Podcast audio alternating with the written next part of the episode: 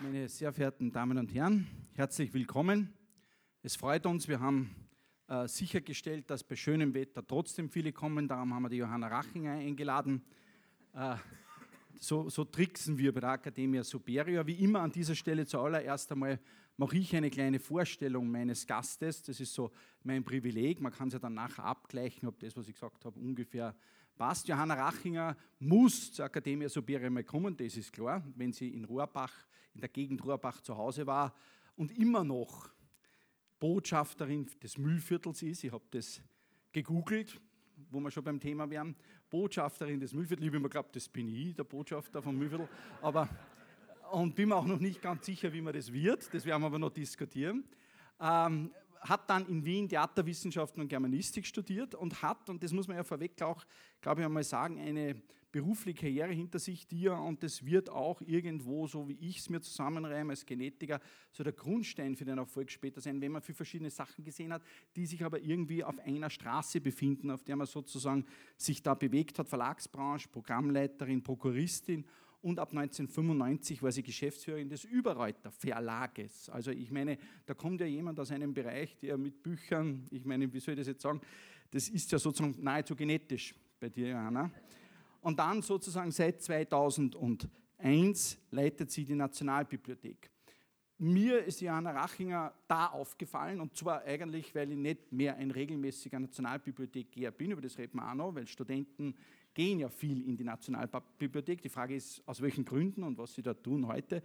Äh, ich war dann schon nicht mehr so viel in der Nationalbibliothek, aber sie musste einen auffallen, weil es war ja dann praktisch ab dem Zeitpunkt bis heute ununterbrochen eine Erfolgsmeldung nach der anderen. Es hat angefangen mit den steigenden Zahlen der Besucher, aber das hat dann irgendwann so überhand genommen, dass dann eine Ehrung nach der anderen gekommen ist. Besonders ist Johanna Rachinger den Wissenschaftlern aber auch bekannt, weil sie ja mehrere Jahre, das wissen vielleicht die wenigsten, im Wissenschaftsrat tätig war. Sie immer Mitglied des österreichischen Wissenschaftsrats. Das ist jener Rat, der das Bundesministerium für Wissenschaft berät. In welche Richtung soll es gehen? Was soll man lassen? Äh, wo soll man die Schwerpunkte setzen? Das hat sie viele Jahre sehr erfolgreich gemacht. Und dann sind halt sozusagen die Ehrungen hereingeflattert. Ich habe mir da nur ein paar so mitgenommen und wo ich überall neidig bin. Die Tageszeitung Die Presse hat Johanna Rachinger im Jahr 2010 zur Österreicherin des Jahres gewählt im Bereich Kulturmanagement. Dann war im Jahr 2012 Johanna Rachinger von der Wirtschaftsuniversität in Wien zur Managerin des Jahres in Österreich gewählt.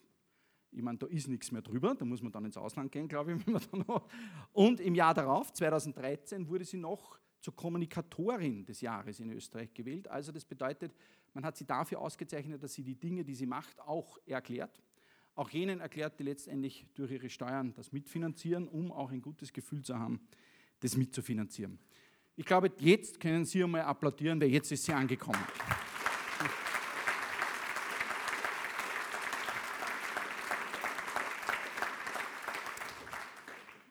Johanna, ich frage dich, wie das alles gekommen ist, aber ich fange mit einer anderen Frage an. Kulturmanagement, da fällt mir eine Geschichte ein, die ich in der Zeitung gelesen habe, dass ein sehr prominenter oberösterreichischer Kulturmanager gesagt hat, um Erfolg in diesem Bereich zu haben, muss man seinen oberösterreichischen Dialekt sich abgewöhnen. Hast du das gehört? Hast du diese, das, was hältst du davon eigentlich? Ich habe nachher darüber gelesen, gehört habe ich es nicht. Äh, ich will das gar nicht kommentieren. Ähm, ich rede heute nicht Dialekt, weil ich glaube, bei so einem Format ist das äh, jetzt nicht angebracht. Nicht Aber ich kann es sehr gut und sobald ich nach Oberösterreich komme und äh, mit meiner Familie im Müllviertel zu tun habe oder wenn ich telefoniere, rede ich Dialekt. Für mich ist der Dialekt etwas ähm, Identitätsstiftendes und äh, ich kann ihn gut, ich bin mit dem Dialekt aufgewachsen und äh, das hat was mit meinen Wurzeln zu tun. Ich habe ein sehr unverkrampftes Verhältnis zur Tradition und äh, da gehört der Dialekt für mich auch dazu. Der Dialekt digitalisiert. Geht das? Ja, man kann Dialektgedichte digitalisieren. Ja. Man kann äh, gesprochene Texte auf äh, CDs äh, digitalisieren. Ja, selbstverständlich geht das. Also ja. Ich hätte sogar als Argument bei der Frage, was soll man digitalisieren? Digitalisieren kann man ja auch in Ton. Und das Papier hat gegenüber diesem Ton den Nachteil, dass ich nicht weiß, wenn ich Dialekt lese, und es gibt ja immer noch Dichter, die in Dialekt schreiben, wie sich das anhören sollte im Sinne des Dichters. Wenn ich es aber natürlich aufnehme, wäre das nicht ein Riesenvorteil eigentlich der Digitalisierung, dass man Dialekt so erhalten könnte? Ja, das passiert ja immer wieder. Wir haben äh, gerade äh, gestern hat der Erwin Steinhauer eine Buchpatenschaft der österreichischen Nationalbibliothek übernommen. Äh, das unterstützt uns, dass wir die Bücher restaurieren können und Präventivmaßnahmen setzen, dass es erst gar nicht zu Beschädigungen kommt. Und er hat sich ein spezielles Werk ausgesucht, ein Dialektgedicht vom Ernst Jandl, Heldenplatz. Äh, und dieses Gedicht, äh, das kann man kann man nicht äh, vortragen. Also der Jandl hat es natürlich gekonnt, es gibt Schauspieler, die das können, aber wir, die wir da nicht so geübt sind, tun uns schwer. Und äh, wir haben aber auch Kassetten von Jandl, wo er dieses Gedicht eben vorgetragen hat und das bewahren wir auf und das wird digitalisiert, weil diese Kassetten ja kaum mehr abzuspielen sind, damit wir es wirklich auch für die Nachwelt erhalten das können. Das heißt, das wäre definitiv ja. ein Punkt, wo man sagt, auf Papier ist das so nicht machbar, weil in Wirklichkeit, wie es Jandl selber gesprochen, gemeint, wie er es geschrieben hat, das wissen wir nicht. nicht? In dieser Form vermittelt sich es auf Papier nicht, nein. Jana, wie war das in deinem Leben? Bücher waren immer, das ist so eine Frage, weißt du, beim Genetiker fragt man das nicht, weil da kann man nicht sagen, Gene waren immer schon dein Ding. Das, aber bei Büchern kann man das fragen. Bist du so in diese, ich meine, wer Theaterwissenschaften studiert, wer Germanistik studiert, steht unter Verdacht, dass Bücher ihn interessieren, das ist einmal klar. Aber war das bei dir wirklich so? Ist das von Kind auf schon so gewesen, dass du gesagt hast, irgendwas will mit den Dingen zu tun haben oder einfach nur durchs Lesen? Naja, äh, ich bin in einem Wirtshaus aufgewachsen, in Butzleinsdorf im Müllviertel. Und bei uns ist in der Gaststube, hinter der, also in der Schank, äh, wo, wo die, äh, die Schnäpse gestanden sind, stand auch Meyers Lexikon und das 24-bändige, das Grüne. also das war die, entweder Schnaps oder Literatur? Naja, es war dann so, wenn zum Beispiel am Stammtisch eine Frage aufgetaucht ist, da ist immer heftig diskutiert worden, Sie wissen, wie das in einem Wirtshaus zugeht, äh, heftig diskutiert worden, dann ist es manchmal zu Streitigkeiten gekommen, der eine hat das gesagt, der andere das und wenn man nicht mehr weiter wusste, hat mein Vater immer gesagt, na, schau mal im Lexikon nach und dann ist er da hingegangen und hat in Meyers Lexikon nachgeschaut, hat dann vorgelesen, da haben alle zugehört, damals war er Gastwirt, hat er noch eine gewisse Autorität gehabt. Und das habe ich als Kind natürlich mitbekommen, denn dieses äh, Private, das gibt es ja in einem Wirtshaus nicht, das vermischt sich ja. Wir sind ja in der Gaststube aufgewachsen. Und da habe ich schon äh, erkannt, aha, aus Büchern kann man etwas erfahren. Bücher machen einen klüger. Und äh, das war, das war eine, eine Prägung. Und äh, dann äh, habe ich schon, ich hatte Eltern, die gelesen haben, obwohl sie viel Arbeit hatten, aber sie haben trotzdem immer wieder auch äh, Bücher gelesen. Das haben wir gesehen, wir Kinder. Das waren also Vorbilder.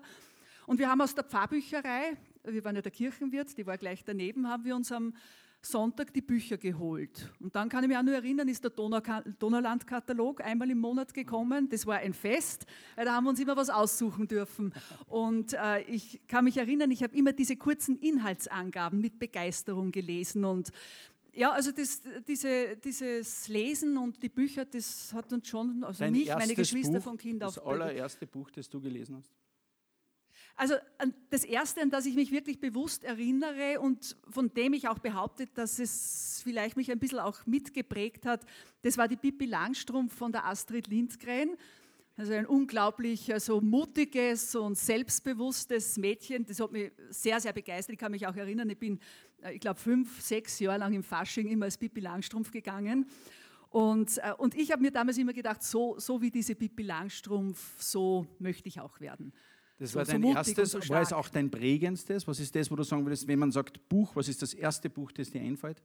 Für dein Leben, jetzt nicht sozusagen die Bibel oder so, wo man sagt, gut, das naja, das war schon diese, diese Astrid Lindgren, Pippi Langstrumpf, ja. aber ein bisschen später dann auch, und ich glaube, das ist vielen so gegangen, äh, so nach der Pubertät, 16, 17, war das auch Hermann Hesse. Ja. Äh, das, das, wenn man Siddhartha das uns, dann Siddhartha, ja, hat, wenn man das, genau. Ja. Und das ist ganz interessant, weil ich meine, der Hesse, der hat ja wirklich so in uns Jungen was angesprochen, ja. dass wir uns auch, äh, Damals, dass wir nicht nur nach dem Verstand leben, dass wir auch unsere Emotionen zulassen, dass wir ideologisch sein dürfen. Das ist ja auch ein Privileg der Jugend. Und manchmal denke ich mir, vielleicht sollte man ihn wieder lesen, weil wir sind ja doch, je älter man wird, desto mehr wird man vom Verstand geleitet. Vielleicht wäre es nicht schlecht, wenn man manchmal wieder in so einen Hesse hineinlesen würde. Wenn du heute, ich meine, dass heute Bücher in deinem Leben eine Rolle spielen, ist unumstritten, aber ich meine, im Privatleben, wie machst du das? Kommst du noch zum Lesen, viel zu lesen? Und wenn ja, liest du Papier oder digital? Naja, mir geht es so wie den meisten äh, Menschen, die berufstätig sind. Es bleibt oft wenig Zeit zum Lesen, unter der Woche wenig. Wir haben sehr viele Abendveranstaltungen in der Nationalbibliothek. Ich gehe auch viel zu anderen äh, Veranstaltungen, komme oft spät nach Hause. Also da lese ich dann nicht mehr, da bin ich zu müde. Aber ich lese am Wochenende, ich lese sehr viel im Urlaub, in mhm. meiner Freizeit. Äh, ich habe zu Hause ein Bücherregal. Das erste, was ich mir in meiner Studentenwohnung eingerichtet habe, war ein Bücherregal. Und ich kann mich noch erinnern, wie ich vor glaube 21 oder 22 Jahren geheiratet habe, haben wir von einem unserer Trauzeugen einen Gutschein für ein noch größeres Bücherregal bekommen. Und da haben wir dann eine ganze Wand gemacht. Und, äh, und du hast das angefangen und heute ist das ja, Regal und, unendlich. Ich meine, ne, Bücherregal ist, ist, ist äh, schon so etwas, was mich immer begleitet hat. Ähm, das, das, das, ist ja auch etwas sehr Kommunikatives, wenn man zum Beispiel Gäste hat und dann steht man vor so einem Bücherregal, dann ergeben sich sofort Gespräche, weil der eine sagt, ah, du hast auch dieses Buch, hast du das gelesen? Oder, also man kommt, man kommt einfach in ein Gespräch und, und das, das ist was sehr ja, bereicherndes. Und, und würdest du im Urlaub mehr digital lesen wollen oder das Buch im Papier mit haben, in der Tasche?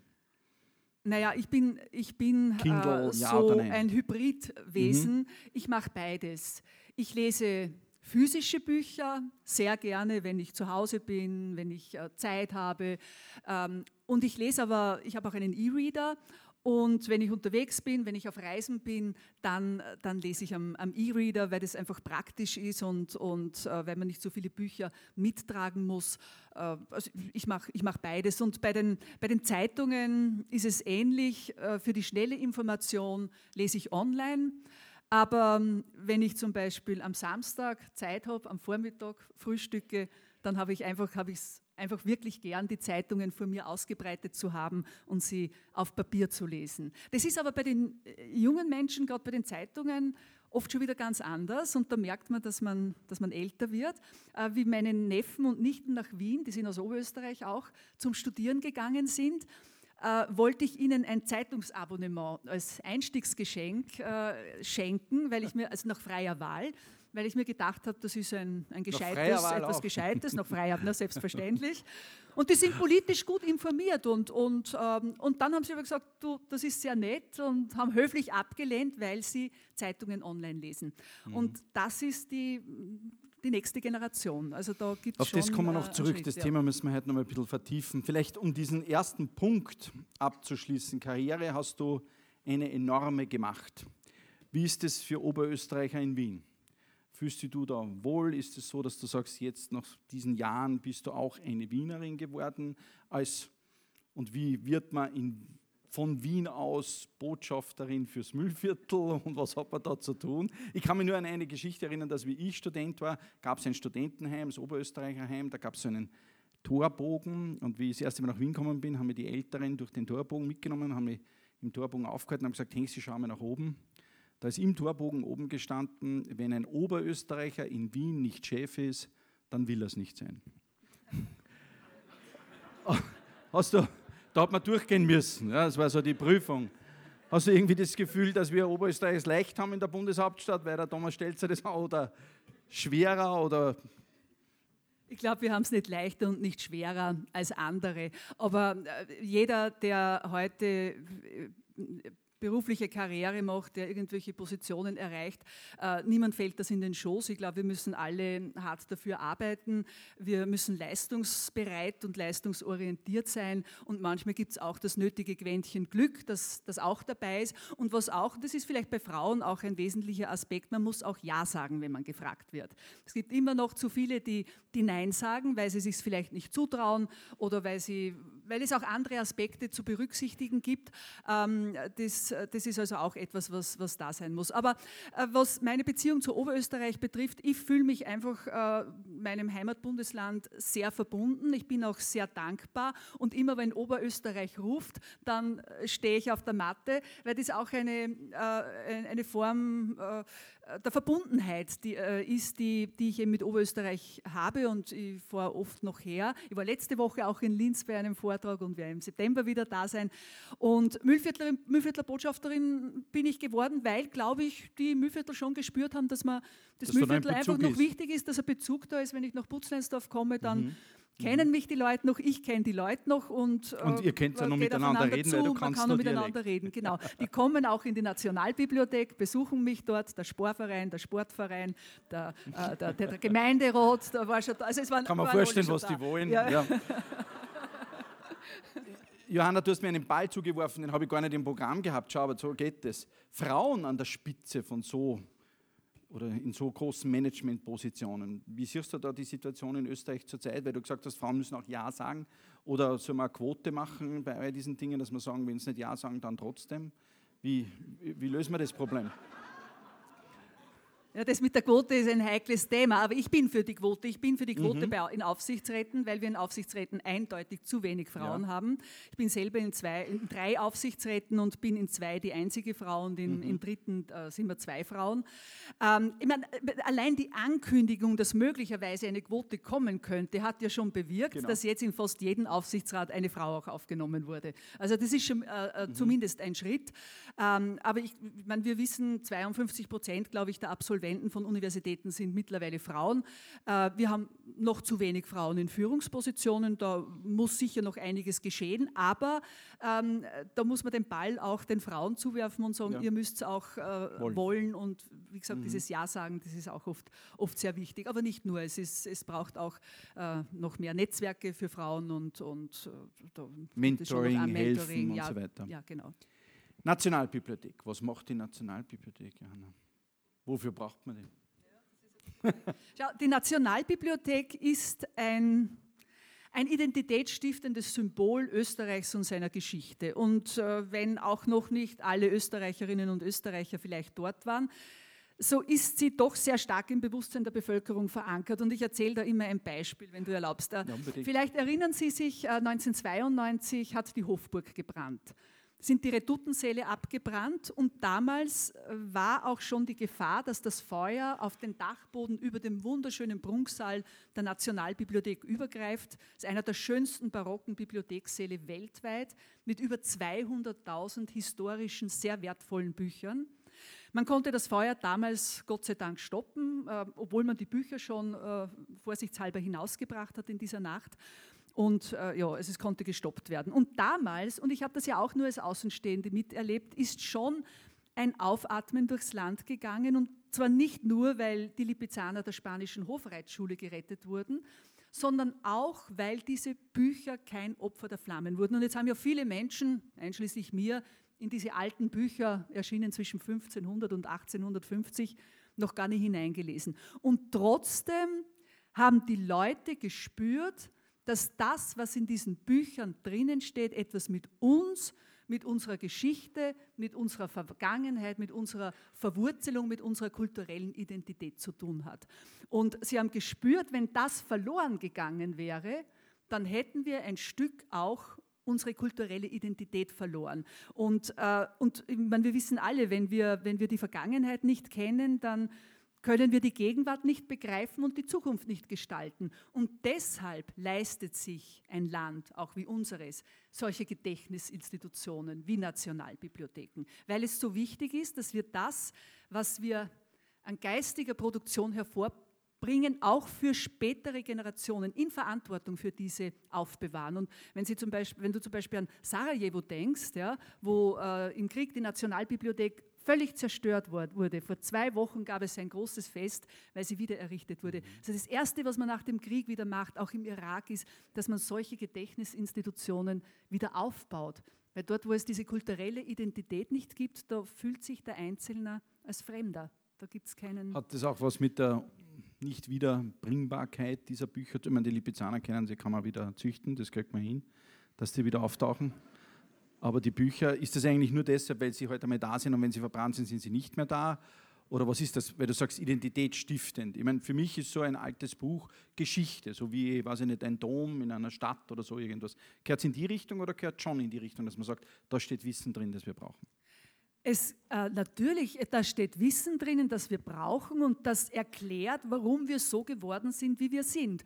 Und äh, es hat natürlich auch damit zu tun, dass das ganz viele Unikate sind, also Werke, die es nur einmal gibt. Und wenn so ein Buch verbrennt, dann gibt es möglicherweise kein zweites genau, Mal auf ja. der Welt. Das gilt nicht für alle Bücher, mhm. die im Prunksaal sind, aber das gilt für viele. Die Nationalbibliothek ist eigentlich, aber man stellt sich das jetzt so vor, irgendwie eine Bibliothek, wo ihr abstaubt einmal in der Woche, aber so ist es ja nun wirklich nicht.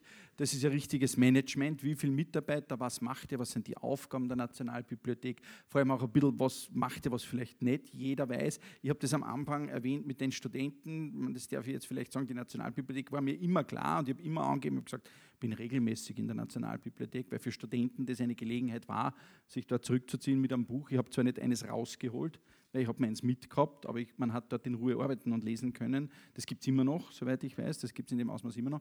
Was macht die Nationalbibliothek? Was sind die Spektren der Dinge, die ihr macht? Es geht um Forschung, es geht um natürlich Archivierung, aber natürlich auch Aktualisierung Erzähl ein bisschen. Jetzt muss ich kurz zum, weil du sagst, Bücher tun wir einmal, ja. in, der Woche, einmal in der Woche abstauben, muss ich kurz was dazu öfter, sagen. Öfter, wie ich, öfter, wie ich in die Nationalbibliothek äh, gegangen bin 2001, da haben immer wieder Leute zu mir gesagt, was in diese verstaubte Institution gehst du. Und äh, also das heißt, mein Ziel war, wir müssen dieses Image des Verstaubten wegkriegen. Wir müssen uns positionieren als eine dienstleistungs- und serviceorientierte Einrichtung, die für die Menschen, wir sprechen auch von unseren Lesern als Kundinnen und Kunden, äh, da ist. Und äh, ich glaube, es ist uns ganz gut gelungen, aber ich habe einen kleinen Tiefschlag erlitten vor einigen Jahren. Da habe ich einen Allergietest machen lassen, war im Spital in Wien. Und da war eine Ärztin und dann hat sie mich gefragt, was ich arbeite. Und dann habe ich gesagt, ich arbeite in der Nationalbibliothek. Und dann hat sie gesagt, na, da haben Sie ja auch viel mit Staub zu tun. Also das, hat, das, war, nicht so lustig, aber gut. Nein, aber unsere Aufgaben sind sehr vielfältig. Also einerseits dieses kulturelle Erbe zu erhalten für spätere Generationen. Wir haben an der Nationalbibliothek ein großes Ausbildungsinstitut, wo wir österreichweit auch Bibliothekare, Bibliothekarinnen ausbilden. Man kann bei uns auch einen Master of Science and Information Studies machen in Kooperation mit der Universität Wien. Wir sammeln alles, was in Österreich erscheint oder gedruckt wird, also alle Bücher, alle Zeitungen, alle Zeitschriften. Wir haben jährlich einen Zuwachs an Büchern, an physischen Büchern von ca. 50.000 Exemplaren, Tendenz immer noch steigend. Ihr Wir, müsst alles Wir müssen, es gibt eine gesetzliche Verpflichtung zum Sammeln, das ist über das Mediengesetz geregelt und die Österreichische Nationalbibliothek hat eben von allen Werken, die in Österreich erscheinen, äh, zu Johanna, sammeln. Und ihr müsst ja. alles auch noch in Papier physisch sammeln. Genau, so alles in Papier Also jede physisch. Diplomarbeit, jede ja. Doktorarbeit. Nein, Diplom jede nicht, aber Doktorarbeit. Doktorarbeit, ja. jede Doktorarbeit, jede Zeitung, genau. jedes Buch, das erscheint, das in Österreich erscheint. Genau. Also der Auftrag, der sozusagen staatliche, öffentliche Auftrag ist, österreichische Publikationen müssen in der Nationalbibliothek physisch da sein. Genau. Seit wann ist das so oder war das immer so? also die Pflichtabgabe gibt es schon seit dem 18. Jahrhundert. Äh, also in einem bestimmte Regionen beschränkten Bereich und hat sich dann sukzessive Ab ausgeweitet. Wann ist etwas eine Publikation, die es wert ist in der Nationalbibliothek? Weil ich meine, es gibt ja Leute, die schreiben irgendwas zu Hause auf und naja, dann sind äh, Hefteln und sagen, Sachen, ein Exemplar habe ich noch für die ja, Nationalbibliothek ja, ja. Da, da gibt es natürlich solche Fälle. Also es gibt jetzt Sachen, äh, Bücher, die im Selbstverlag erscheinen, die in einer Auflage von zehn Stück. Das wird bei uns nicht, nicht, gesammelt. Es gibt Leute, die schicken uns das, weil sie natürlich möchten, dass es gesammelt wird. Aber das und machen das hebst wir dann du auf nicht. oder nicht? Das heben wir dann nicht auf, nein.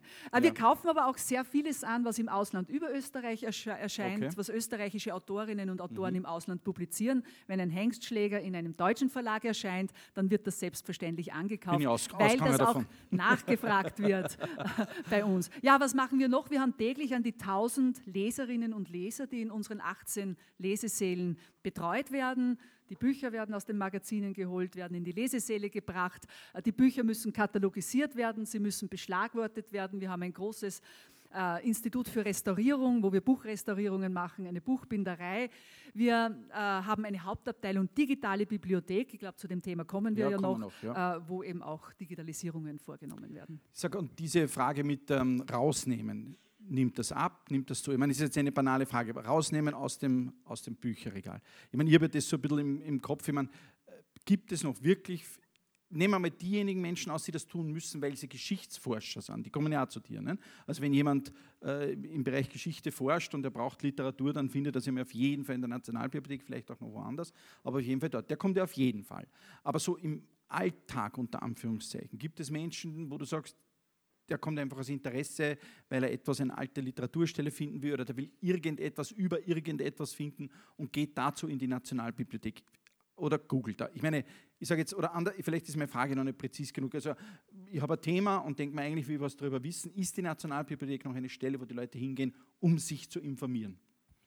Na, selbstverständlich. Also ich würde sagen, von diesen 1000 Leserinnen und Lesern, die wir täglich haben, sind ungefähr zwei Drittel Studenten, mhm. die arbeiten, forschen, studieren. Das ist immer eine Freude, wenn man durch die Lesesäle geht, weil dort sieht man die Zukunft des Landes sitzen. Also das sind die Leute, die sich wirklich dort auch weiterbilden. Aber es kommen viele... Zu lang sollten sie nicht es, sitzen dort, die Zukunft. Nicht? Ja, genau. Es gibt, äh, es gibt die, die sich die Bücher ausborgen. Es kommen aber auch viele, die im Internet surfen, die einfach nur zum Lernen, die nehmen sich ihr Manuskript mit und lernen in der Nationalbibliothek. Aber das ist ja immer die Frage, je mehr Inhalte im Netz verfügbar sind, äh, ist es dann überhaupt noch notwendig, dass wir Lesesäle haben und eine, eine physische Bibliothek. Und das, was wir beobachten, und das ist so interessant, obwohl wir immer mehr äh, digitale Inhalte im Netz zur Verfügung stellen, äh, haben wir vor Ort steigende Leserinnen und Leserzahlen. Und ich äh, erkläre mir das so, und das, das kriegen wir auch immer wieder rückgemeldet, dass äh, in einer Zeit, in der mehr denn je kommuniziert wird, aber eben oft nicht mit realen Menschen, sondern äh, über das Netz, dass es eine ganz große Sehnsucht auch der Menschen und auch der jungen Menschen gibt, an Orte zu gehen, an reale Orte, wo sie auch real auf Menschen treffen. Und Sie kennen das, wir brauchen so etwas wie, wie dritte Orte. Nicht? Wir haben eine Wohnung oder ein Haus, wir haben einen Arbeitsplatz und dann gibt es eben sowas wie eine Bibliothek oder ein Kaffeehaus oder was weiß ich, so einen dritten Ort, äh, einen realen Ort, wo wir noch hingehen. Und das hat ein Professor aus Graz, Professor Rauch, hat einmal gesagt, äh, Bibliotheken haben auch eine Dorfbrunnenfunktion. Das ist ein bisschen ein altmodisches Bild, aber es regt was an. Es, es äh, regt eine eine Emotion an. Und wenn Sie sich diesen Dorfbrunnen und wo die Leute früher gesessen sind, und das stimmt auch, also eine, eine hochsoziale Funktion auch, weil man auch hingeht, um zu kommunizieren, um mit anderen zusammenzukommen. Manche gehen in die Bibliothek, um zu flirten. Also da gibt es auch Untersuchungen dazu. Habe ich kürzlich eine äh, Sachen macht sie in der gelesen. Also alles Mögliche. Ich glaube.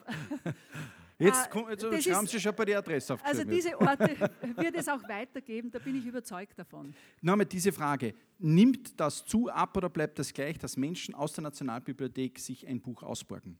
Hast du da Daten?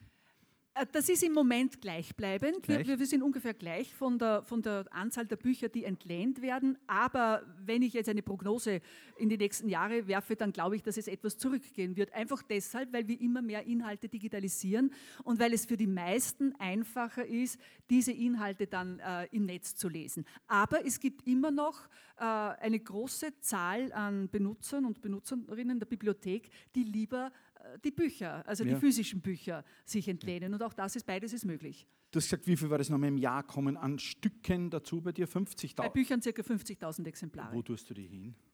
Ja, das ist, a, das ist jetzt eine schmerzhafte Frage. Ich meine, ich kenne ja nur das Gebäude, da kennt, das, ja, hat, das, das, hat doch dort nie Platz. Das ist ein bisschen ein Wunderpunkt, weil äh, wir haben einen großen Bücherspeicher unter dem Burggarten, der geht in vier Etagen unter die Erde äh, ist 1992 eröffnet worden und damals hat man geglaubt, dass man 30, 40 Jahre das auslangen hätte. Wir werden aber 2016 voll sein und ich setze mich seit einigen Jahren für einen Bücherspeicher am Heldenplatz ein. Und zwar aus praktischen Gründen auch, weil äh, unsere Lesesäle auch am Heldenplatz sind und wir brauchen ja eine direkte Anbindung an die Lesesäle. Das ist der eine Grund und der andere Grund ist, man braucht ja auch immer so äh, symbolische Argumente, um, um, um Leute auch überzeugen zu können. Der Heldenplatz ist ja auch der Ort, wo der Hitler gestanden ist, äh, der Mann, der die Bücher verbrennen ließ. Und wir sind der Meinung, dass es, äh, also so gesehen ist er ja auch ein Platz der Schande, dass es äh, diesem Ort gut anstünde, wenn das Gedächtnis dieser Republik Österreich unter diesem Heldenplatz wäre. Das einzige Wie Thema, groß muss das Loch sein, na, das die ja, damit äh, auskommst? Wir sind jetzt in Diskussionen, dass wir das in, mit einem Garagenprojekt verbinden, weil am Heldenplatz jetzt schauen, dass euch die U-Bahn nicht durchfährt am Ja, da, genau, da gibt es aber schon Bohrungen. Es ist uns auch gelungen, dass wir dieses Projekt ins äh, Koalitionsabkommen als reales Projekt hineinbekommen haben aber die Mittel sind im Moment nicht da. Der Herr Kulturminister vertröstet mich jetzt ein bisschen auf 2017. Wir hoffen, ja. dass die Wirtschaft anspringt und dass dann wieder mehr Steuereinnahmen da sind, dass wir diesen Speicher bauen können. Aber nachdem wir ja gesetzlich zum Sammeln verpflichtet sind, wie wir vorhin schon äh, wie ich vorhin schon gesagt habe, äh, braucht, man einen Speicher. Ja. Also das wird nicht Sag, und so ein Speicher muss man sich das so vorstellen, du hast gesagt, Bücher jetzt aus Jahrhunderten, das muss ja wahrscheinlich Hochsicherheits, Brand, Wasser, was weiß ich, Malwürfe, da darf ja nichts auftauchen in so einem Speicher. Wie macht man, muss man das verstehen? Ist es so Ja. Fort Knox-mäßig, so ein Speicher der Nationalbibliothek? Ja klar, das ist ganz wichtig, weil ich meine, äh, äh, Sie haben das damals sicher alle mitgekriegt, wie die Albertina einen. Wassereinbruch hatte. Das sind sehr heikle Situationen und wir reden ja von wirklich sehr, sehr wertvollen Beständen und äh, wir haben wirklich äh, in unserem Haus und auch in den anderen Häusern, auch in den Museen und es wird hier in Linz nicht anders sein, die höchsten Sicherheitsvorkehrungen. Mich hat einmal wer gefragt, ob ich mich, wenn ich am Abend länger in der, in der Hofburg bin, manchmal knarren dort die Türe, Türen ein bisschen, ob ich mich fürchte. Ich habe gesagt, nein, weil ich bin in einem der bestbewachten Häuser dieser Republik. Wir haben auch Nachtwächter, die alle zwei Stunden durch die ganzen Bereiche gehen, auch durch die Dachbodenbereiche, durch die, durch die Tiefspeicher, um eventuell irgendwelche Brandherde oder so auch rechtzeitig zu entdecken. Gehen Bücher kaputt? Da sind also sicher schon welche kaputt da. Ja, das Sollen ist interessant. dass die alten Bücher, äh, die äh, früher sind ja die Bücher aus Lumpen und Hadern, also Papier aus Lumpen und Hadern hergestellt worden und diese Bücher halten sehr gut und auch die Pergamenthandschriften, also die sind äh, nahezu überhaupt nicht beschädigt. Dort, wo wir Probleme haben, das äh, ist beim Papier so aus der Jahrhundertwende des letzten Jahrhunderts, also Zeitungen der Mhm, Jahrhundertwende, die ja, die, äh, die werden, da gibt es den Säurebefall, da, da ist das ein sehr holzhältiges Papier schon.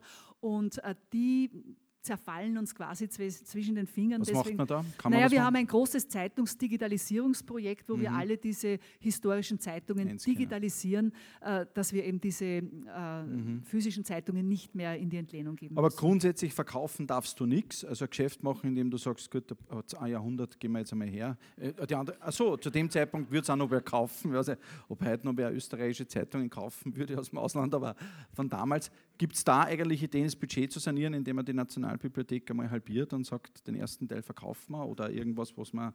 Ist schon irgendwie an dich herangetreten?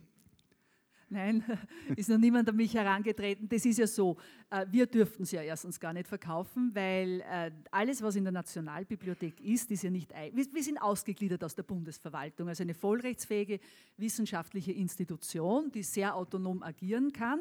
Äh, Die Bestände gehören der Republik Österreich, aber wir haben den Fruchtgenuss an den Beständen. Das heißt, wir können Profit Centers, haben wir auch gemacht, aufbauen, indem wir die Inhalte lizenzieren, indem wir Faksimile-Ausgaben machen und so weiter und damit auch Geld verdienen, weil wir auch sehr gefordert sind, in dieser Vollrechtsfähigkeit eigene Einnahmen zu erwirtschaften. Ähm, äh, die, äh, die, sobald wir, wir kaufen ja auch äh, Werke an, also wenn zum Beispiel von Anton Bruckner etwas auf dem Markt ist, wir haben sämtliche Bruckner-Symphonien an der Nationalbibliothek, dann versuchen wir das zu kaufen, um das zu vervollständigen. Das ist oft mit hohen Summen verbunden. Äh, wir müssen es aus eigenem Geld kaufen. Und dann geht es aber sofort äh, in das Eigentum der Republik Österreich über, wobei man natürlich dazu sagen muss, das Geld kommt ja oft vom Steuerzahler, aber nicht immer. Oft kommt es auch von Sponsoren oder von Mitteln, die wir eben auf andere äh, Weise erwirtschaften. Aber so, solange es noch nicht lastenfrei ist, ist es im Eigentum der Nationalbibliothek. Solange es, äh, sobald es abbezahlt ist, geht es in das, Ei- geht's ins Eigentum des Bundes über. Aber äh, also ich äh, bin überzeugt davon, dass äh, niemand auf die Idee kommen wird, dass man Objekte von Museen, äh, äh, entlehnen, dass man soll. Geschäft damit macht, dass man es herborgt, was andere Museen zum Beispiel ja sehr, sehr viel machen, wo man sagt, das ist ja eine der Haupteinnahmequellen von Museen, zu sagen, wenn in Zürich, wenn in Paris irgendwo eine Ausstellung zu irgendeinem Thema ist, man selbst hat dazu Exponate, dann borgt man die her. Ist das ein Geschäftszweig, den die Nationalbibliothek auch bespielt? Ja, das ist ein ganz wichtiger Geschäftszweig für uns. Wir haben jetzt gerade wieder 30 sehr, sehr wertvolle alte Handschriften nach Riga geschickt. Riga äh, ist, wird euer Kulturhauptstadt sein und die planen dort im Anfang Juli, der Bundespräsident äh, Fischer wird, wird die Ausstellung eröffnen, eine große Ausstellung zum Thema Buch 1400 bis äh, 1850, glaube ich. Und da sind eben auch wertvolle Objekte von uns dort. Das ist mit Gebühren verbunden, also das heißt, je nachdem, wie hoch der Versicherungswert des Werkes ist, danach bemisst sich, bemisst sich die Gebühr, die dann auch an uns zu zahlen ist. Und das ist ein, ist ein Profit Center, ja. Kann man bis zu einem gewissen Grad sagen, was, ich meine, ich weiß nicht, ob das einen Sinn, aber man kann es ja versuchen, was den Steuerzahler die Nationalbibliothek im Jahr kostet. Das kann man ganz genau sagen. Ah doch? Ja, ja. Wir kriegen vom Staat eine Basisabgeltung. Äh, 23 Millionen Euro. Okay. Wir haben an der Nationalbibliothek an die 370 Mitarbeiterinnen und Mitarbeiter. 370. 370, Mhm. ja. Ungefähr 70 Prozent dieser Basisabgeltung gehen auf die Gehaltskosten. Äh, Der Rest plus Einnahmen, die wir selber erwirtschaften. Wir haben eine Eigendeckung. Das ist für eine Bibliothek relativ hoch im Vergleich zu Museen niedrig. äh, Sagt dann auch warum. Wir haben eine Eigendeckung von 14 Prozent.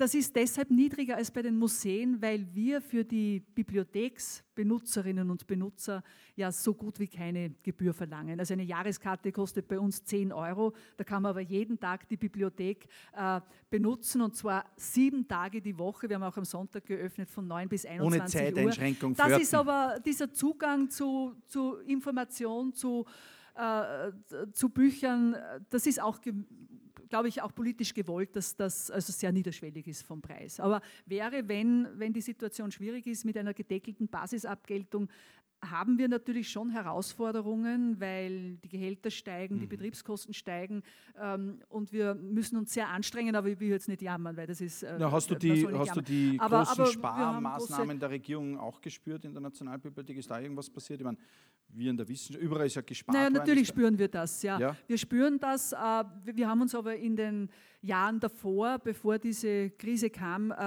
hohe Rücklagen erwirtschaften können und können jetzt noch bis 2016 von diesen Rücklagen zehren. Das Okay. heißt, wir äh, haben ein, äh, ein negatives Ergebnis, ja, aber wir aber- bilanzieren ausgeglichen. Ja. Haben andere Länder oder haben alle Länder Europas zum Beispiel eine Nationalbibliothek? Ist, oder ist das irgendwie, und auch mit einem so einen, wie soll ich sagen, flächendeckenden Auftrag, wirklich alles zu sammeln, was in dem Land, gibt es das in Ungarn, gibt es das in der Tschechei, gibt es das in Deutschland, gibt es das überall? Ja, das gibt es in allen Ländern Europas, Nationalbibliotheken. Das ist etwas, das ist einfach ein, ein Konsens, auch über die UNESCO äh, äh, gewollt, dass, es, dass jedes Land so eine Nationalbibliothek hat und dass das Gedächtnis eines jeden Landes auch gesammelt wird. Und sozusagen um diesen Teil ein bisschen abzuschließen, Bibliotheken an anderen Stellen, die nicht große sozusagen, macht es Sinn, noch extra neben der Nationalbibliothek in Österreich große Bibliotheken zu betreiben, zu erhalten, wie auch immer, oder sollte man das zentralisieren? Naja, bei den Bibliotheken gibt es ja äh, Unterschiede. Wir haben in Österreich öffentliche Bibliotheken. Äh, die haben wieder eine ganz andere Ausrichtung und eine ganz andere Aufgabe. Öffentliche Bibliotheken zu richten sich auch an Kinder, Genau. man kann Bücher mit nach Hause nehmen, Die man kann äh, die- wissenschaftlichen Richtig. Bibliotheken. Na gut, es gibt Länder, wo äh, Nationalbibliotheken und Universitätsbibliotheken eins sind, Mhm. äh, aber das äh, ist dann schon wieder, das könnte man in Wien sich vielleicht vorstellen, wobei ich würde jetzt die Synergien gar nicht so, So, stark sehen.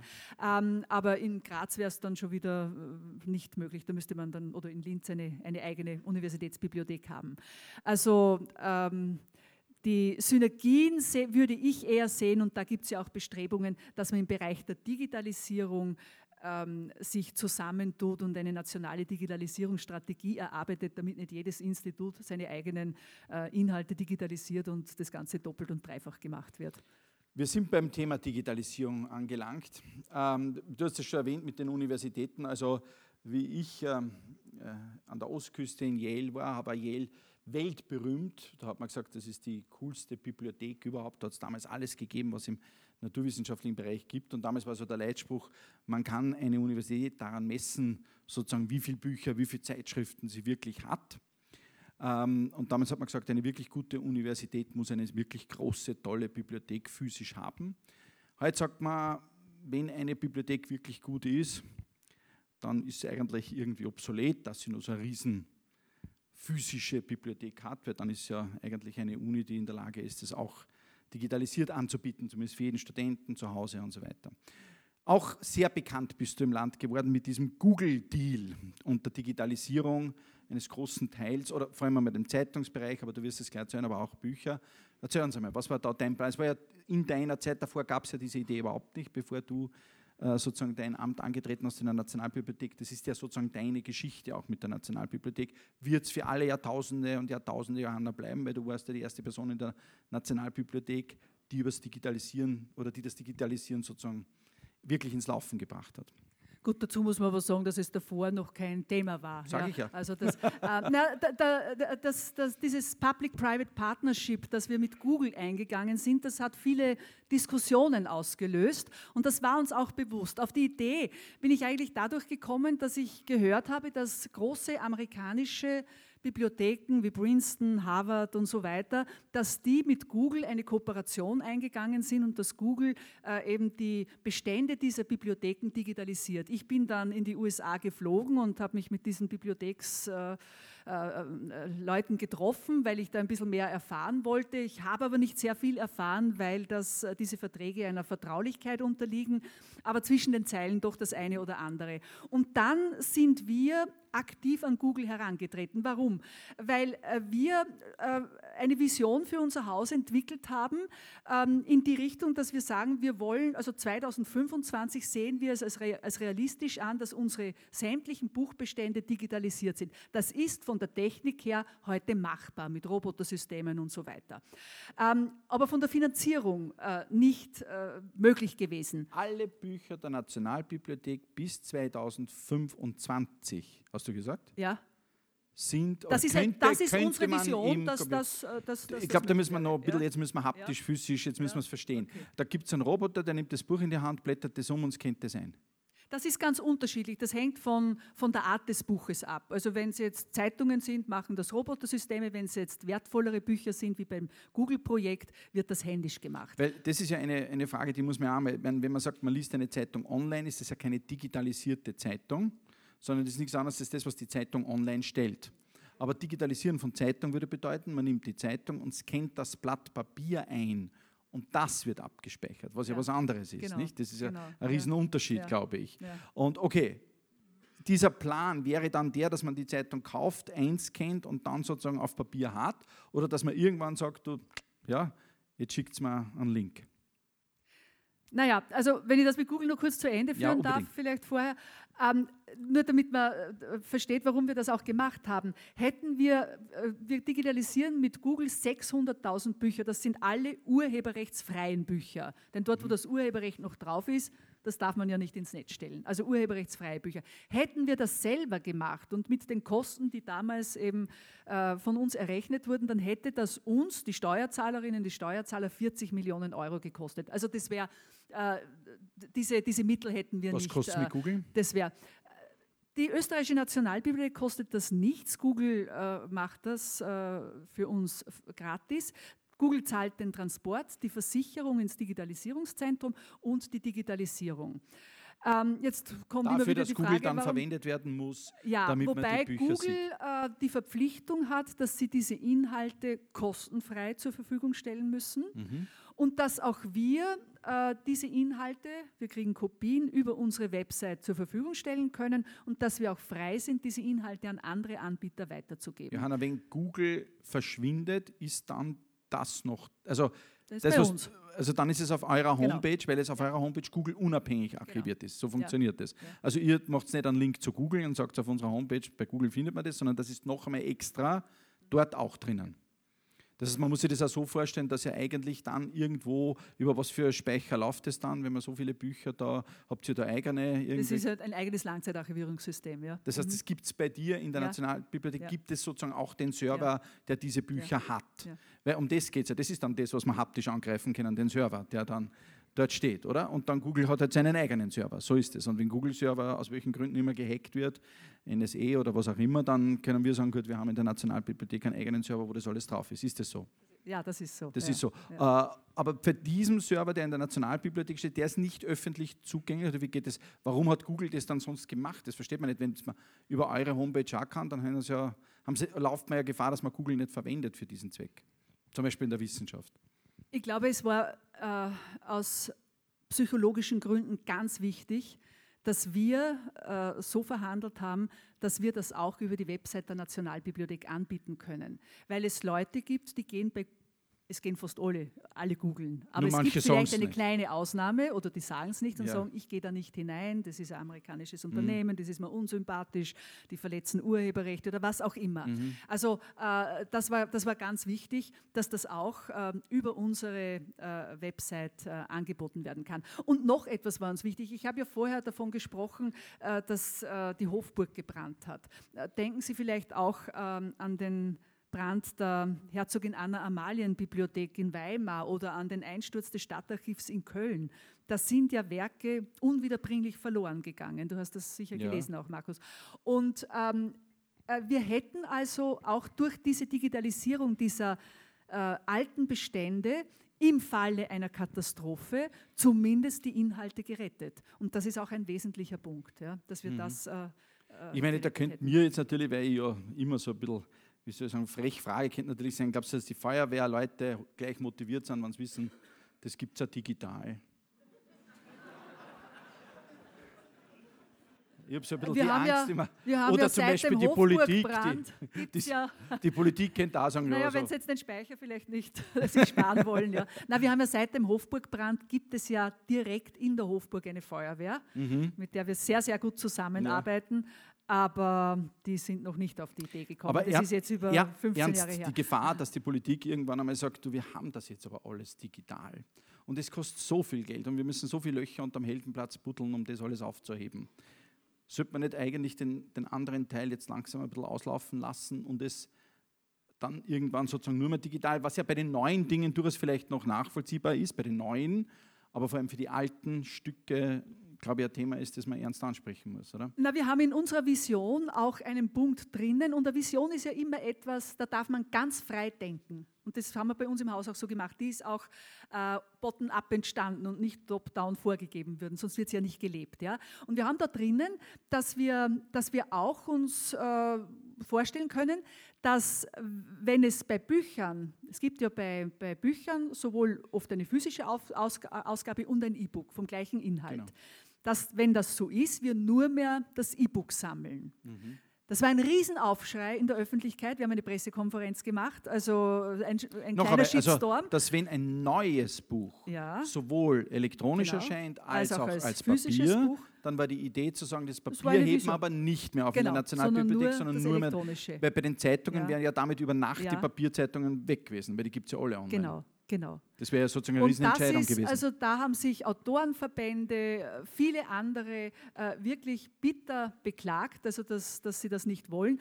Was Ähm, waren die Argumente? Warum haben die Autoren? dass das Buch, das Buch, ähm, das physische Buch ist einfach ein Kulturgut. Mhm. Und das, empfind, das, das, das ist so. Ähm, das empfinden viele auch für sich als Kunstwerk. Wir würden vielleicht sagen, der Inhalt ist, ein, ist das Kunstwerk. Mhm. Aber, aber für viele ist das auch das physische Buch. Und das geht, glaube ich, vielen hier im, im Saal wahrscheinlich so, dass sie sagen, ich, ich möchte einfach ein Buch noch in der Hand haben und ich möchte auch in Zukunft noch in eine Buchhandlung gehen, weil dort kriege ich eine gute Beratung und dort äh, kann ich über Inhalte sprechen. Das ist, also das, das ist schon, Das diese ich- Emotionen ich- muss man ernst nehmen. Weil das ist, glaube ich, jetzt der wichtige Punkt. Ich muss das nochmal auseinanderlegen, damit ich das verstanden habe. Wenn ein Buch auf Papier physisch erscheint, das zum Beispiel illustriert ist, weil wir ja jetzt viel auch über diese wunderbaren alten Werke nachdenken, mit diesen wunderbaren Bildern.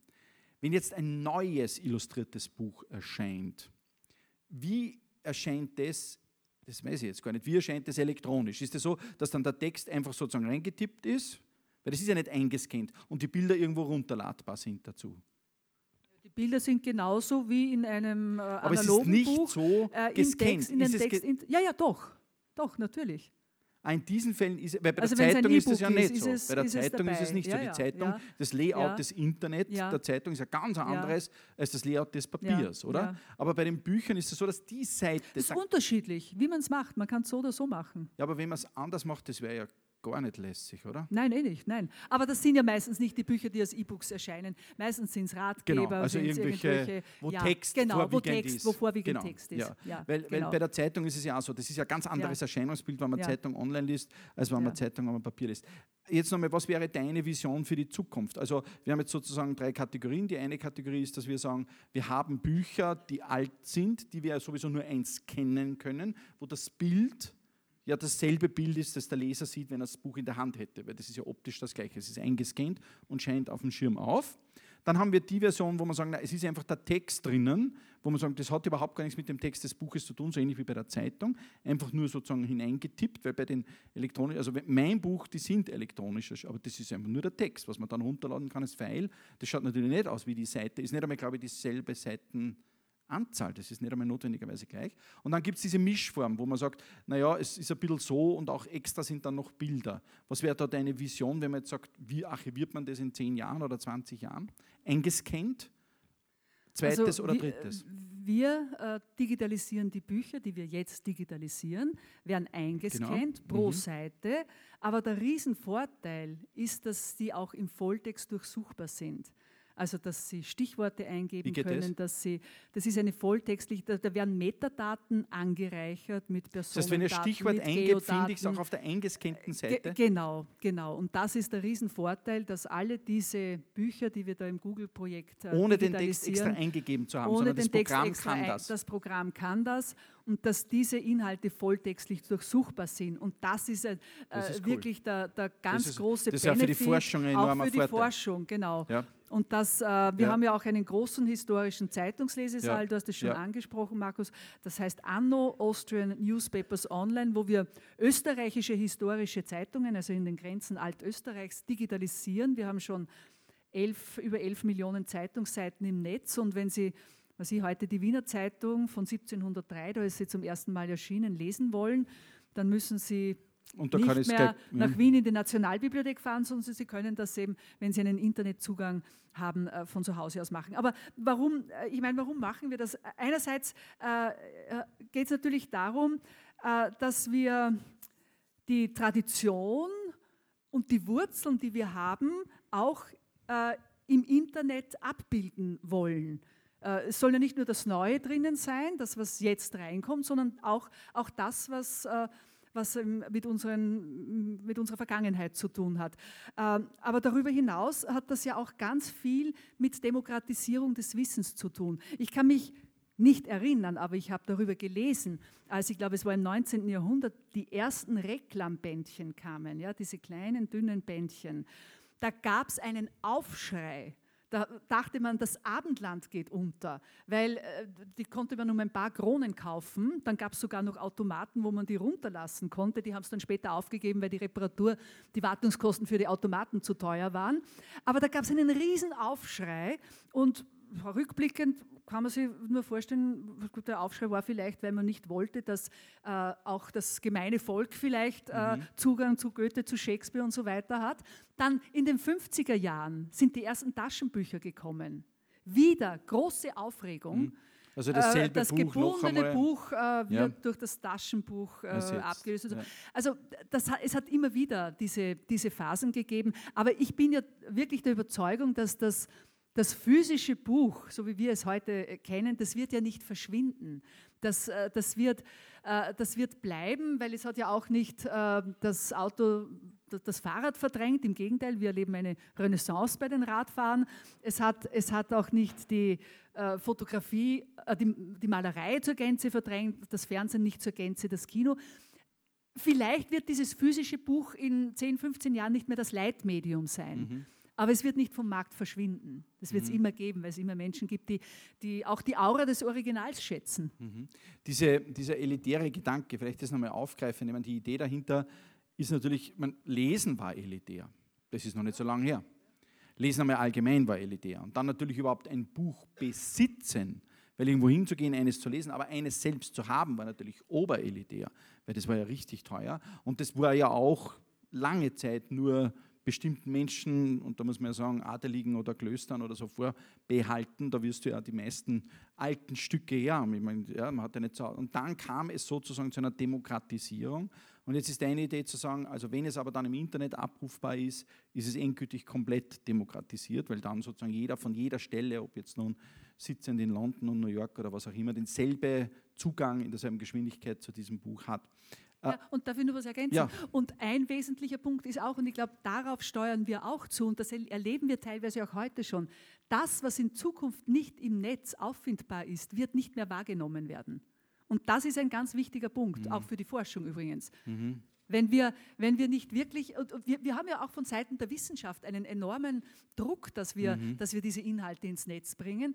Äh, weil, weil sie eben wahrgenommen werden. Also du meinst sollen, sozusagen, ja? wenn man das Suchwort eingibt und es erscheint dieses Buch nicht mehr im Internet oder man kann ja, es nicht, dann macht man sich dann nicht mehr die Mühe. Naja, man macht sich gar nicht mehr die Mühe, weil das so bequem ist und, und wir, wir wollen ja die Inhalte möglichst einfach, möglichst rasch zugänglich haben, mhm. sind das mittlerweile auch gewöhnt. Ja. Und wenn das dann unbequem wird, dann wird man sich das nicht mehr antun, dass man vielleicht dieses Buch auch noch äh, aus der Bibliothek irgendwo in San okay. Francisco. ich glaube, es gibt viele Dinge, die man da als Vorteile nennen kann bei der Digitalisierung. Du hast da vieles genannt.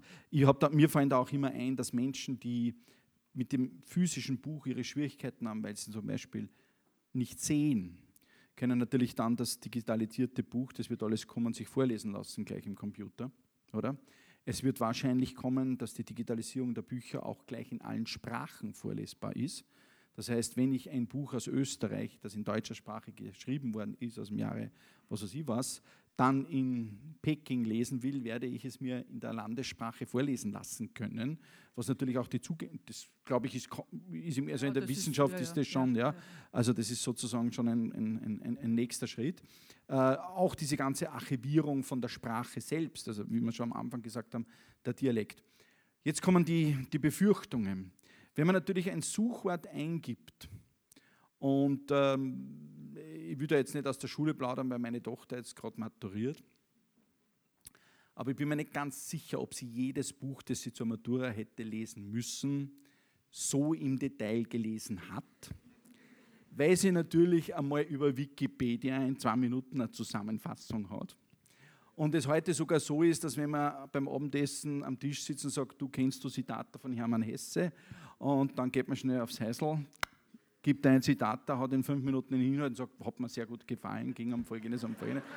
Und hat natürlich ein, wie soll ich sagen, ein ich kann dazu nur sagen, dass bei uns auf der Universität wir natürlich ein ernstes Problem damit haben, dass, ähm, wie soll ich sagen, diese unglaublich schnelle Zugänglichkeit zu so Informationen natürlich es uns schwer macht, diejenigen zu unterscheiden, die sich wirklich vertieft mit dem Thema auseinandergesetzt haben, als diejenigen, die das nur angerissen haben.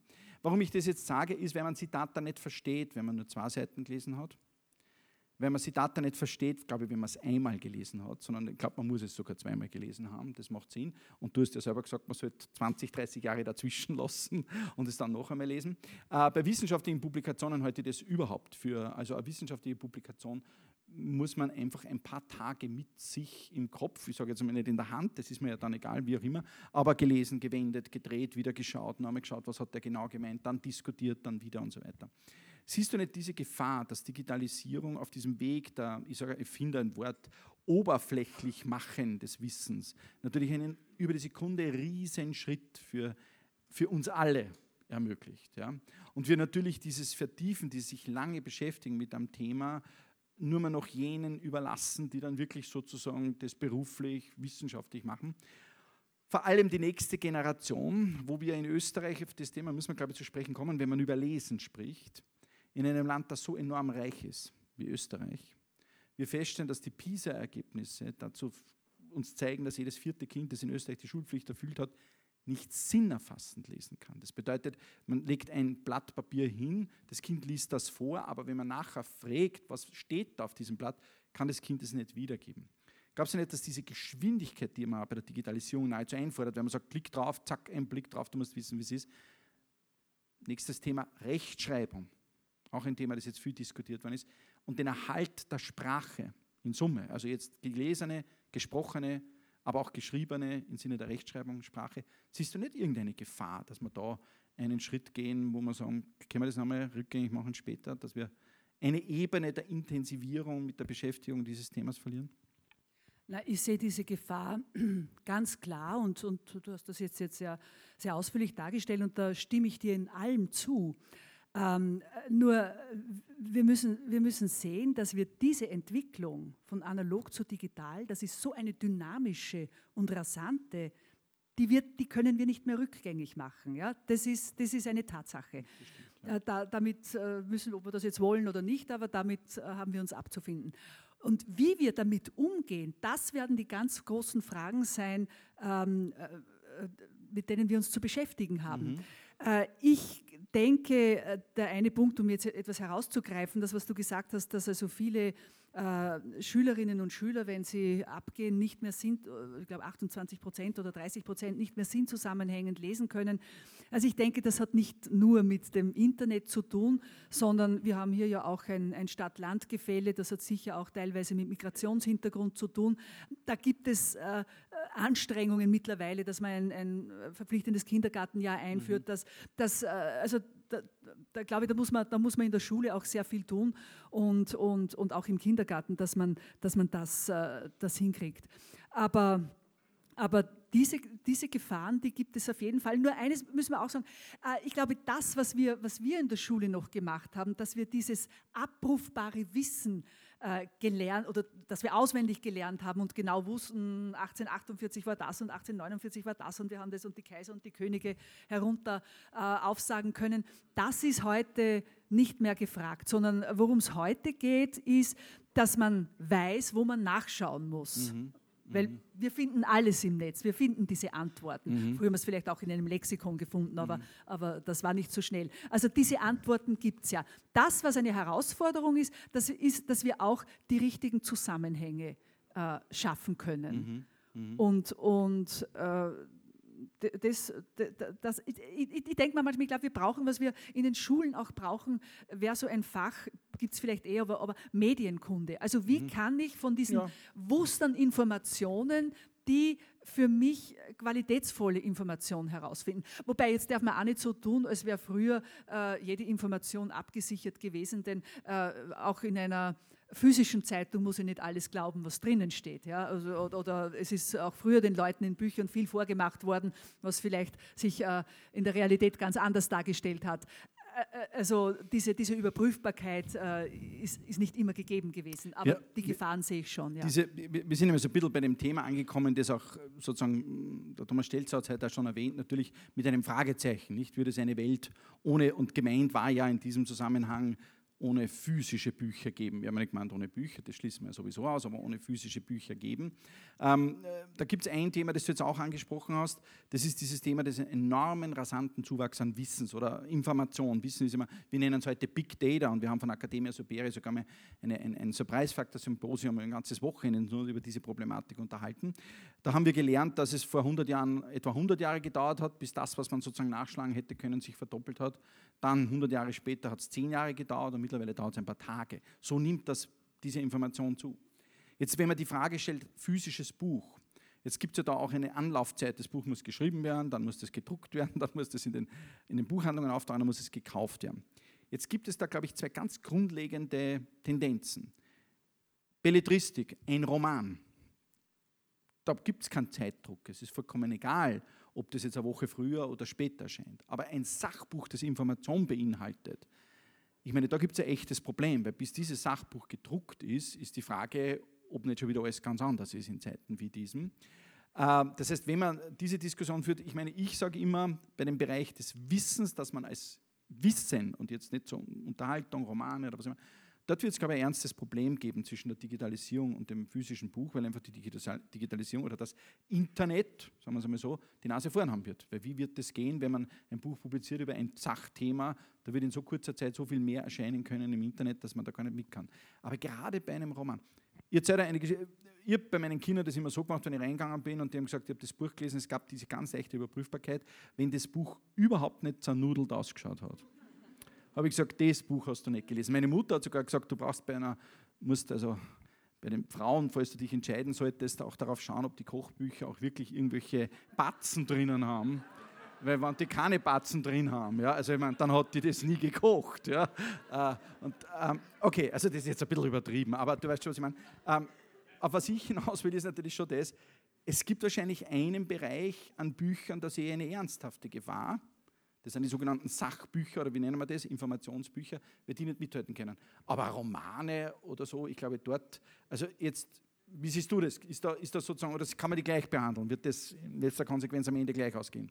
Nein, ich meine, das ist ja die Entwicklung, die läuft ja schon. Also Lexika erscheinen heute kaum mehr in gedruckter Form, die, die, die werden online publiziert, äh, Sachbücher, so Ratgeberliteratur, wo, wo sich die Informationen sehr schnell äh, ändern, äh, werden online publiziert. Das gibt es ja schon, das, das, das ist. Äh, aber es gibt natürlich auch viele Romane, die man als E-Books lesen kann. Äh, mhm. beim, beim Kindle kann man sich 100 Bücher mhm. äh, äh, runterladen, die Bibliothek in der Tasche äh, mittragen. Also äh, es gibt, es gibt beides. Äh, das ist, eine, das ist für viele Leute eine Geschmackssache, ob sie jetzt am E-Reader lesen oder ob sie das physische Buch lesen. Aber äh, 87 Prozent, das habe ich mir noch angeschaut, die Zahl vorher, der deutschsprachigen Verlage verlegen auch E-Books.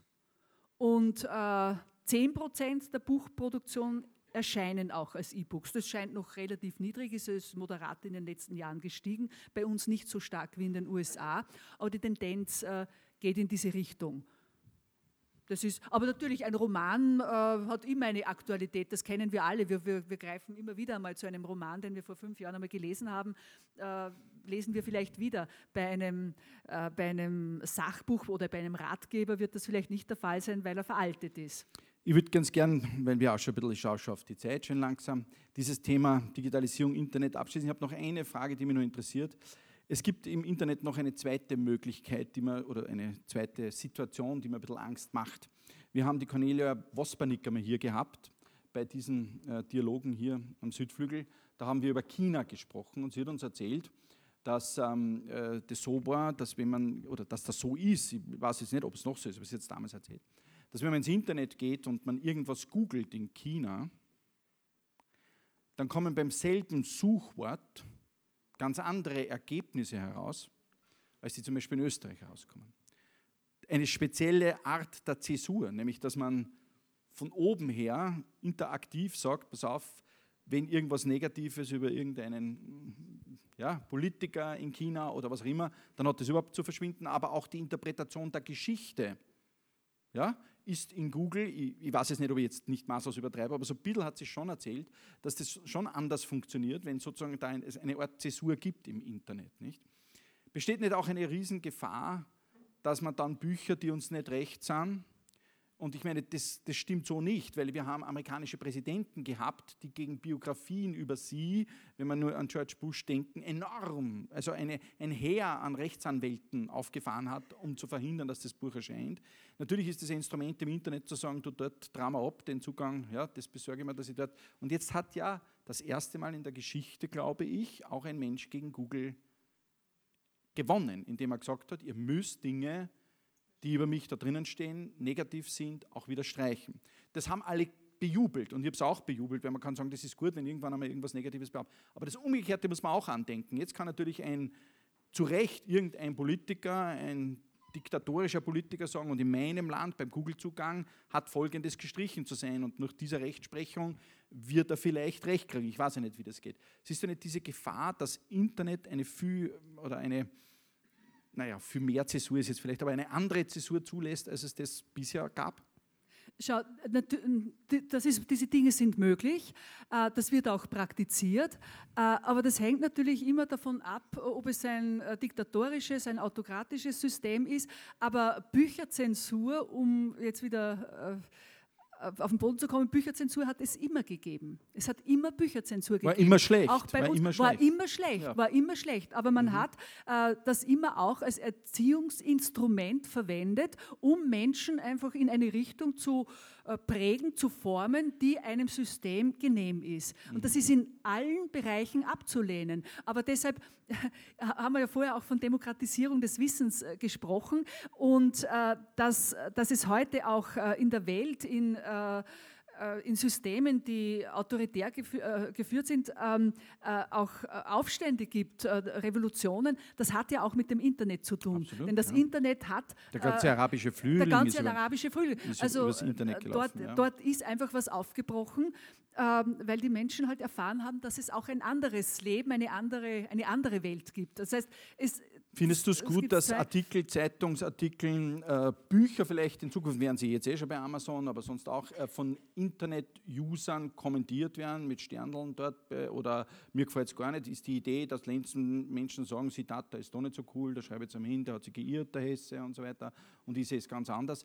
Ist das etwas, was du grundsätzlich als positiv, aber auch hier haben wir gerade in Österreich, das sind zwar Diskussionen, die stattfinden, dieses Google-Urteil wird sich auf Österreich jetzt auswirken, aber auch in Österreich haben wir jetzt Medien, die das erste Mal darüber nachdenken, zu sagen, anonym darfst du bei uns nichts mehr posten, sondern ab jetzt, wenn du im Internet interagierst, musst du deinen Namen nennen oder du musst dich über eine, ein bestimmtes System, in Oberösterreich ist das ein großes Thema, auch in den oberösterreichischen Medien, du musst dich über ein System erkennbar machen, dass man weiß, wer du bist, weil du kannst nicht einfach irgendwas dazu sagen. Siehst du da irgendwo ein Problem der, wie soll ich sagen, Digitalisierung der Weltliteratur? Na, sobald da die erste Unterschriftenliste da ist, werde ich unterschreiben. Also ich bin, ich bin wirklich äh, oft, und das wird, wird, Ihnen nicht anders gehen, wirklich entsetzt, ja, was unter diesem Mäntelchen der Anonymität an Grauslichkeiten, an Appetitlosigkeiten, ähm, äh, also den Menschen zugemutet werden oder wie man auch Menschen zerstören kann. Das ist unglaublich. Und ich denke, wenn Menschen ihren Namen unter das, was sie sagen oder schreiben, setzen müssen, dann gibt es auch manchmal ausfällige Sachen. Aber in dieser Form, glaube ich, wird das, wird das nicht sein. Und ich bin wirklich dafür, dass man, dass man diese Anonymität ähm, äh, wirklich äh, abschafft. Johanna, äh, ja. der Abschluss so einer Diskussion hier bei den Dialogen ist immer die Frage, wir haben so eine Arbeits-, ein Arbeitsprogramm bei, bei Academia Superior, da geht es darum, dass wir uns eine andere Art des Arbeitens zurechtgemacht haben. Das ist so ein so Preisfaktor-Idee. Wir sagen immer, was hat dich oder was hat jemanden in einem bestimmten Bereich sehr überrascht in den letzten 10, 15 Jahren und was glaubst du, wird uns in diesem Bereich in den nächsten 10, 15 Jahren noch sehr überraschen? Was ist das, wo du sagst, das hat dich am meisten überrascht in deinem Arbeitsgebiet, in deinem Feld, in dem du tätig bist, aus den letzten 10 Jahren, 15 Jahren, wo du sagst, damit habe ich eigentlich nicht gerechnet. Und was glaubst du, wird das sein, wo wir sagen werden, da könnte was kommen, das könnte man übersehen oder da müssen wir präpariert sein? Naja, als ich, als ich zu äh, arbeiten begonnen habe oder ein paar Jahre danach, äh, war das Fax das revolutionäre Medium. Kann mich noch gut erinnern, wie wir das erste Fax bekommen haben. Damals, ich habe damals in Salzburg gearbeitet, beim Bibliothekswerk.